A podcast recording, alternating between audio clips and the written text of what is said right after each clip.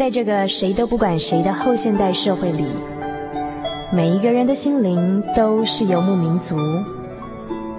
成长的过程就是寻找的过程。每一颗漂泊的心灵，其实都在寻找生命的绿洲。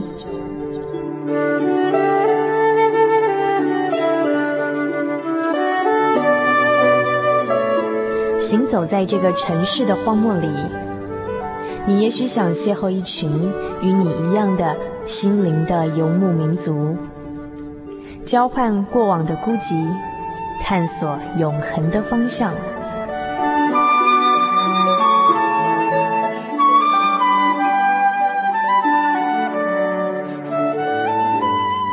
心灵的游牧民族由财团法人真耶稣教会制作，欢迎收听。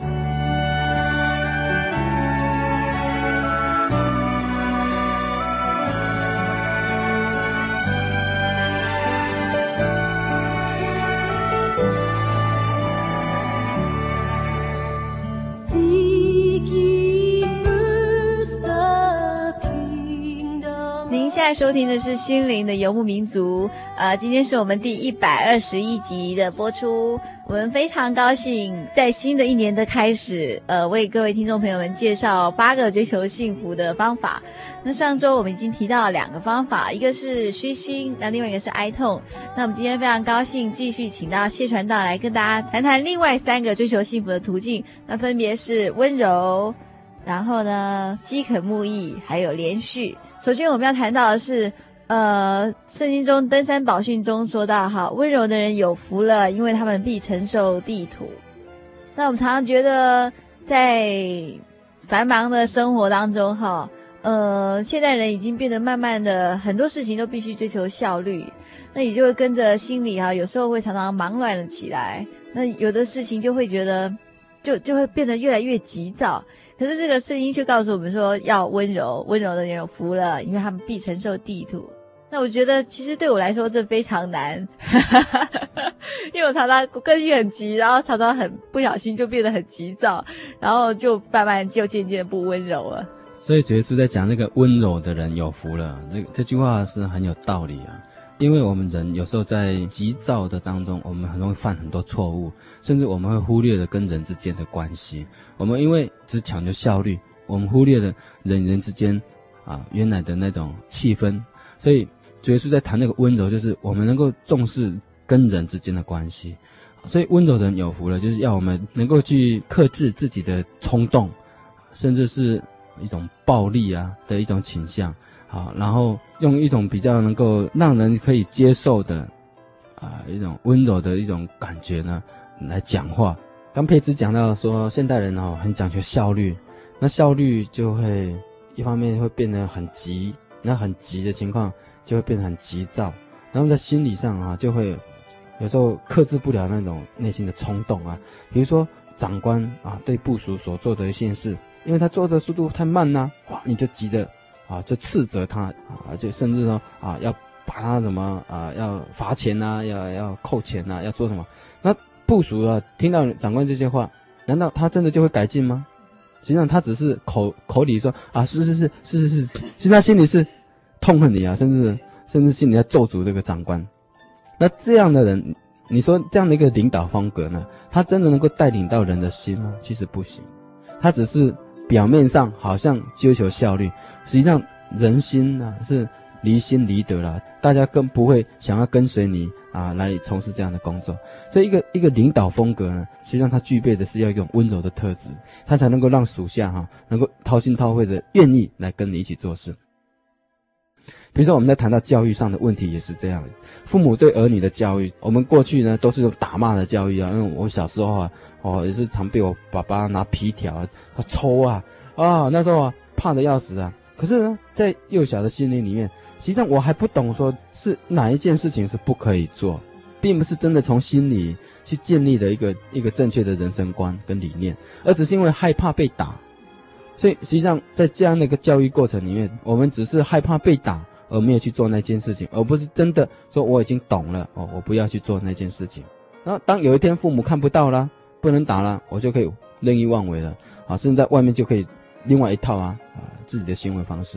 所以真的要去做一个好的教育家，他就是个温柔的对待他的学生，啊，能够有耐心。当孩子发生错误的时候，他能够温柔的去教育他，能够教导他来真正的了解什么是对的事情，而不是只是用血气啊，用暴力来处罚孩子呢。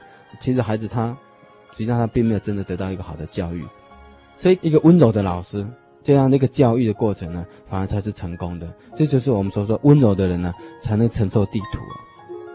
另外呢，像老子哈的哲学呢，就是我们中国人啊一个很独特的一种哲学方式。老子的哲学就像说，一个手柔弱啊，手柔弱看起来外表看起来好像这个人怎么那么柔弱，好像是那种怯懦啊、懦弱啊啊，这个事你就要站起来，要跟他据理力争，就要跟他打。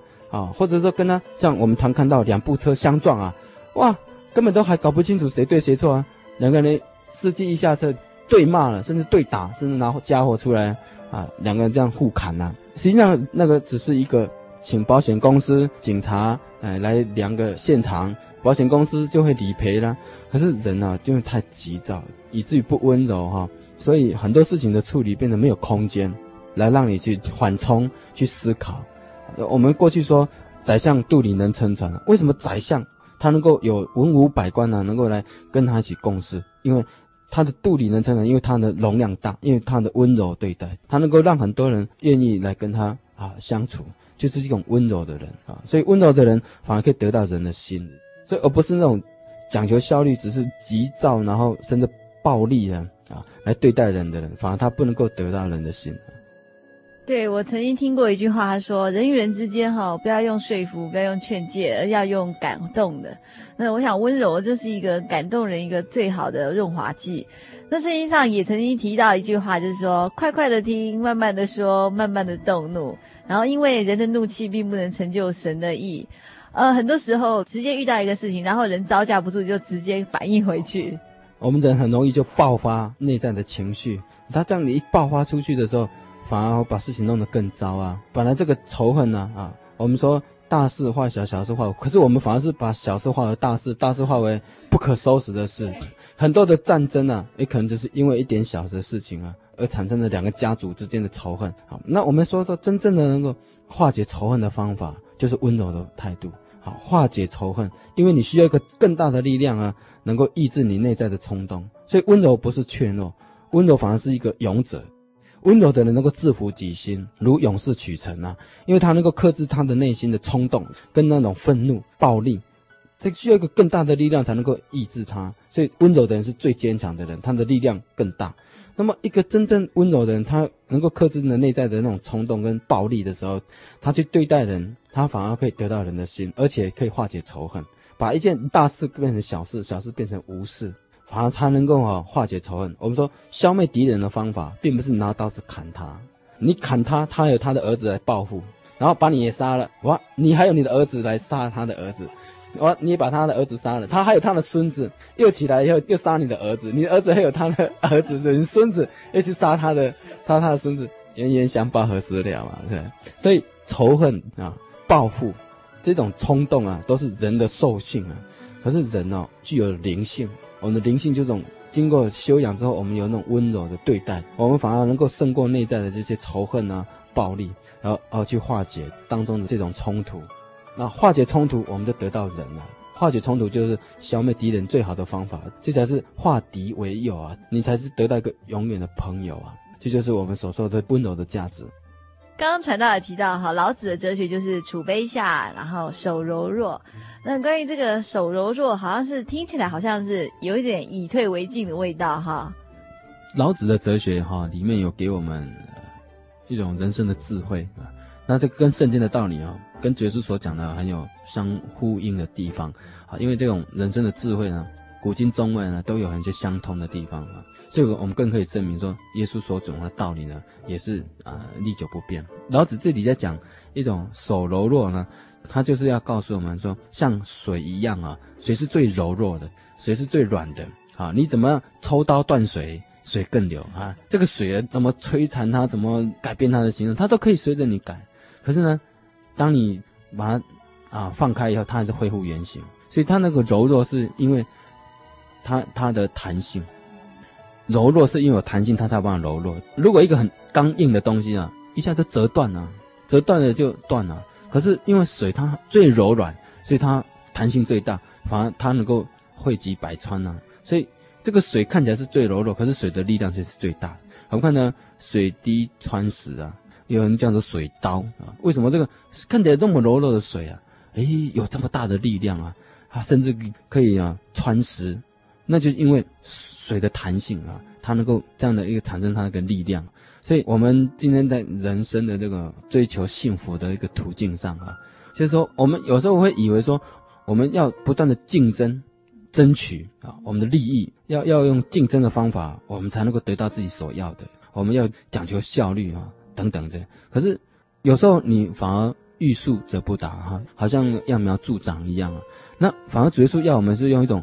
温柔的心来对待的时候，你会有许多空间，看起来是慢的，看起来是退让了，好，看起来说啊，我温柔一点呢，啊，说这个你要跟我争，好吧，给你吧，然后就不跟你争了。看起来我们是温柔的，看起来像是退让的，看起来是损失的。实际上啊，我们说所说的一句话说，吃亏就是占便宜。那这句话我们要去体会了哈，因为也不是那么表面上哈的字眼能够了解的，而是能够去体会说，真正的竞争，你得到的是得到什么？你只得到表面的，然后我们所谓的温柔，它好像失去表面的，可是它得到是真正内在的，那就是你真的得到人的心啊。虽然这样看起来，表面看起来你是吃亏，可是实际上你真的是才是获得最实在的东西。所以我们说，温柔的人有福了，因为他们必承受地土。那我们先休息一下，来欣赏一首诗歌。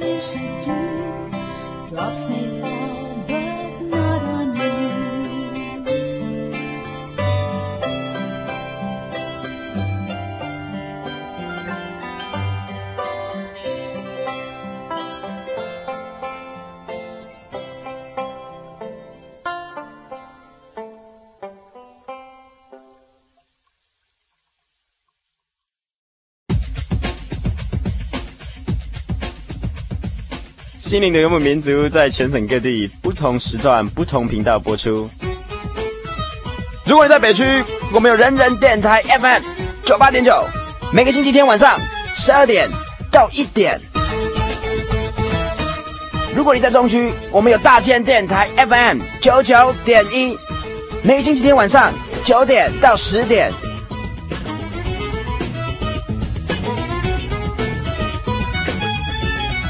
如果你在东北，我们有花莲电台为您服务，FM 一零七点七，每个星期天晚上九点到十点。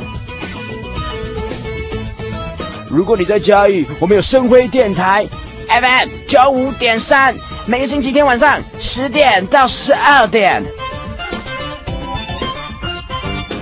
如果你在高屏地区，我们有港都电台 FM 九八点三，每个星期六晚上。十二点到一点，这里是心灵的游牧民族。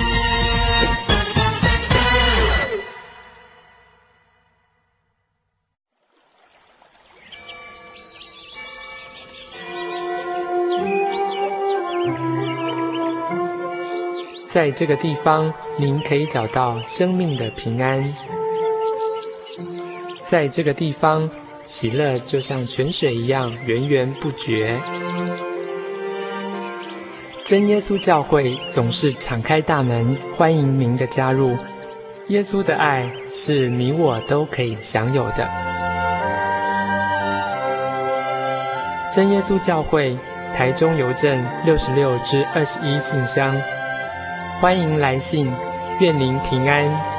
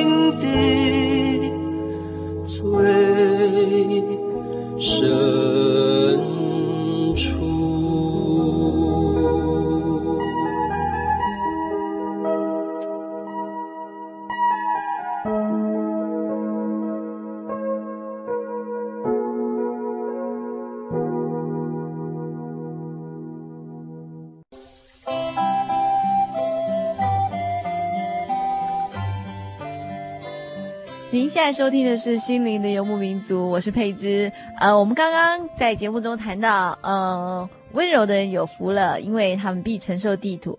那接下来呢，我们要谈到下一个追求幸福的途径。这个追求幸福的途径就是饥渴慕义。那听众朋友们会不会觉得很奇怪？这个义指的是哪一个义？这个正义的义就是啊、正正当当的事，就是我们应该要做的事那我们把它扩大一点来了解啊。饥渴慕义，就是说，我们用如同啊饥渴般的那种、那种、那种需求呢，去追求义的实现。啊，就像我们每天都要吃啊，要喝啊，啊，不吃不喝，我们就会受不了啊。到你饥饿、到口渴的时候，哇，你真的好渴望说有一块面包啊，好渴望说有一杯水啊，啊，来沾沾你的舌头。那这种这么强烈的感受，然后来追求义的实现。就是耶稣讲这句话的一个含义。那么这个义哈，我们可以更扩大的了解，就谈到好像一个人的梦想啊，啊，一个人的理想，你应该要做的事情，你想要做的事，就是这种义的实现哈。一个人能够在一生当中，你去完成几件你应该要做的事情，那个时候你的心里的满足啊，就是这种必得饱足，就就是义的实现啊，你有一种充实的感觉。你的人生绝对没有遗憾呢、啊。有一天呢，当你走到人生的尽头，你回顾一看啊，你在写你的遗嘱的时候，啊，你会像麦克阿瑟的那个位置祷告文的最后一句话说，这样才叫我这一生啊没有遗憾，不后悔啊。我们也希望说，我们的人生过得是不后悔的人生，不用遗憾的人生，就因为你做了你应该做的事情，这就是饥渴慕义的一个意思啊。刚刚传道提到，好的饥渴慕义，这个义同时也是指的对理想的追求。但是我们常常往往发现，哈，现代人不太敢做梦。就拿我们大学要填志愿来说，我们我们我们在填志愿的时候，我们就同时考虑，那这个以后出路好不好？那这个会不会赚钱？那以后带来的工作稳不稳定？安不安定？也就是人们已经渐渐不太敢做梦了，因为他们做了梦，他们又要失望了。有一个故事哈，蛮有意思的。有一位到美国哈拿了电机博士的一个一个人哈，他拿到电机博士的时候啊。然后他跟他爸爸讲说：“我要再去读大学一年级。”他他爸爸就很纳闷啊，那你已经读大学毕业了，哎，已经读到博士，你这个电机博士，那将来的出路非常好。那你现在为什么又要去读大学一年级？你要读什么科系啊？结果这个儿子就跟他老爸讲啊：“我要去读美术系。”啊，他老爸昏倒了啊！你为什么要读美术系？美术系那个没有出路啊！那在当时那种观念里面哈，当然现在的美术系可能比较会赚钱啊。以前那个时候啊，读美术是饿死啊。那为什么你读了电机博士了，你今年还要去读美术系？他说：“我之前这二十年哈啊，到四十岁以前啊，我的求学生涯是为了爸爸你读的，因为你要我读，说为了你而读。四十岁以后，我要为我自己而读了，所以我要去读美术，因为那是我从小的梦想啊。”所以我们看到这个孩子，他到四十岁才觉悟了，他不能再这样活下去了。如果只是活在爸爸的那个期望跟阴影当中啊，他的一生里面，他真的是遗憾太多了。因为他真的想要做的事，他没有办法去做。他，他现在他鼓起勇气，可能会引起他爸爸强烈的那个反对的，甚至断绝一切的那个什么经济资源啊。可是他就是有这种勇气，这就是我们所说的饥渴慕义啊。你有一个梦想，你不要去考虑太多。啊，周遭环境的的问题，你应该要做的事，你能够真的去做，你会有一种充实的感觉。我们刚刚有说过，所以这个故事就是说，我们要有梦想啊。当然，这个梦想不是那种幻想，而是一个具体可行的。你你你有这样的天分，你要好好的善用你这个天分。那你应该要做的事，就这样去做。我们有看过一部电影啊，叫《心灵的捕手》啊。这部电影里面就说到啊，那个男主角叫威尔啊。他有一个数学的天分呢，他可以解出那个傅立叶的程式，那个几乎是大学的教授啊，花了几年的时间，一个一个，他有办法解出那个程式。竟然他在这样啊几分钟里面，他把它解出来，可他却放弃他自己啊，他认为啊，他就是因为有家庭啊，从小的一些被虐待的经验，所以他不愿意啊再去啊思考，不愿意去求学，不愿意，他就这样放弃自己。其实实际上，他有应该做的事，他没有去做了。所以到后来，这个数学教授哎，透过那个心理医生尚恩啊，这个心理医生的一个辅导啊，然后在这辅导过程里面，让他去重新肯定了人生的价值，真的去做他应该做的事情。那时候我们看到电影的最后一幕啊，就是他跟那个尚恩说：“我要去找我的女朋友了啊。”那其实他那个女朋友到加州去了。最后的电影的一幕啊，就看到威尔啊，他就开着一部车，然后有一条路。他从这个路开往加州的路上去，他已经找到他的路了。所以，我们看到这个电影的影像啊，是一个象征的是，好像他找到他要走的路了。他之前他是没有路可以走的。电影的最后的一个一幕就是看到他开着一部车，然后走上路了，已经上路了。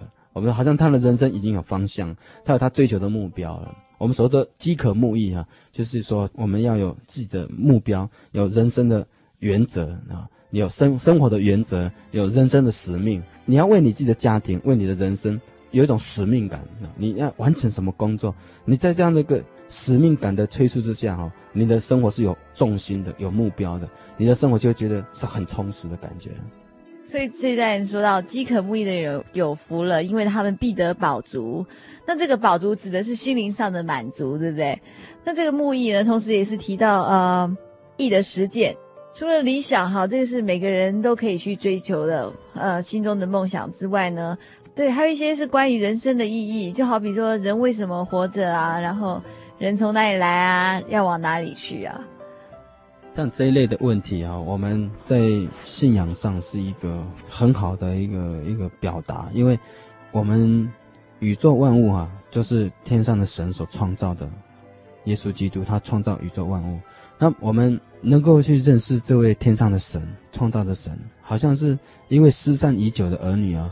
能够去找到他的母亲，就像卡雅，前阵子我们在社会新闻啊，卡雅他爬山涉水啊，经过这样很多的辗转啊，然后辛苦的找到他的母亲，那种高兴、那种满足啊，啊，知道他人好像是我们在寻求人生的意义的过程当中，我们也能够认识这位天上的神，认识这位天上的神，好像说我们找到了我们的源头了，我们才知道我们从哪里来，我们才能够知道我我。为什么会在这里？我在这里做什么？我往哪里去？我要回到哪里去？这种人生的意义，哈，我们就得得到一种肯定啊！因为我们认识了天上这位神，我们从他而来，我们也回到他那里去。那他让我们在这一生当中，我们跟这位天上的神有密切的接触，我们去认识他，这就是人生最宝贵的、好义的这种追求啊。所以，我们说饥渴慕义的人有福了，因为他们必得饱足，不论是心灵或者肉体上的。那接下来呢，我们就邀请传道跟我们一起来欣赏这首《When You Believe》。相信这首歌目前各位听众朋友们一定很熟悉，常常在广播节目或是电视节目中常常听到这首歌。这首歌呢，就是电影《埃及王子》里面的一首主题曲。那它的歌词就是说：好，很多晚上我们都在祷告，可是没有人证明到底有没有人听得到。但是我们心底的希望之歌。虽然我们实在很难去了解，可是现在我们不害怕了。尽管还是有很多值得害怕的事，呃，其实我们正在移山，只是超乎我们的想象。当你相信时，就会有神迹，哪怕希望渺茫，还是值得期待。当你希望时，奇迹就会出现。那我们邀请传道，我们一起来欣赏这首《When You Believe》。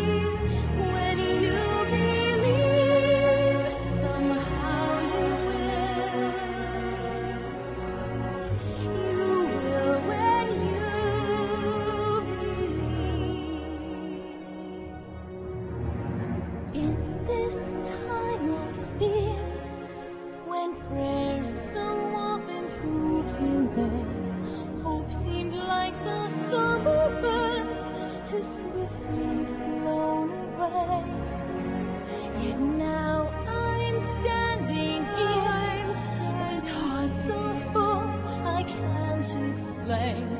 Seeking faith and speaking words I never thought.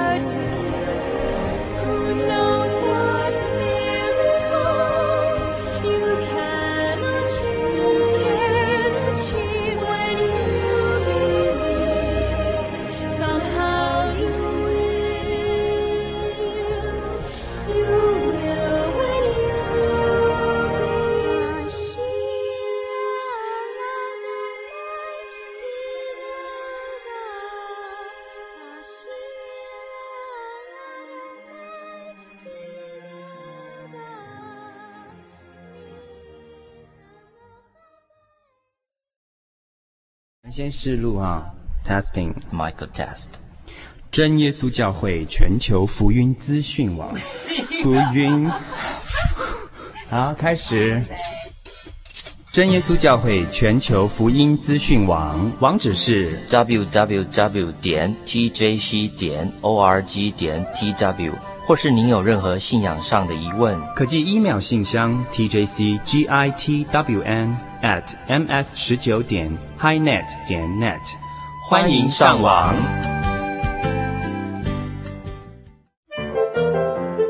心灵的游牧民族广播节目上网了，欢迎所有心游的爱护者、听友成为我们的网友，网友加入我们的听友。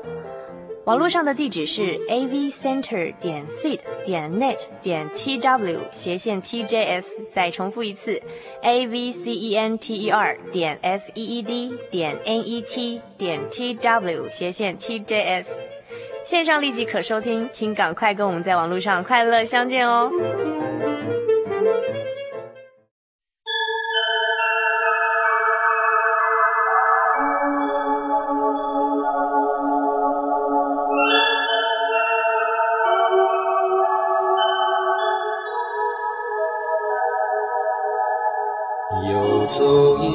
山水寻获心之甘泉，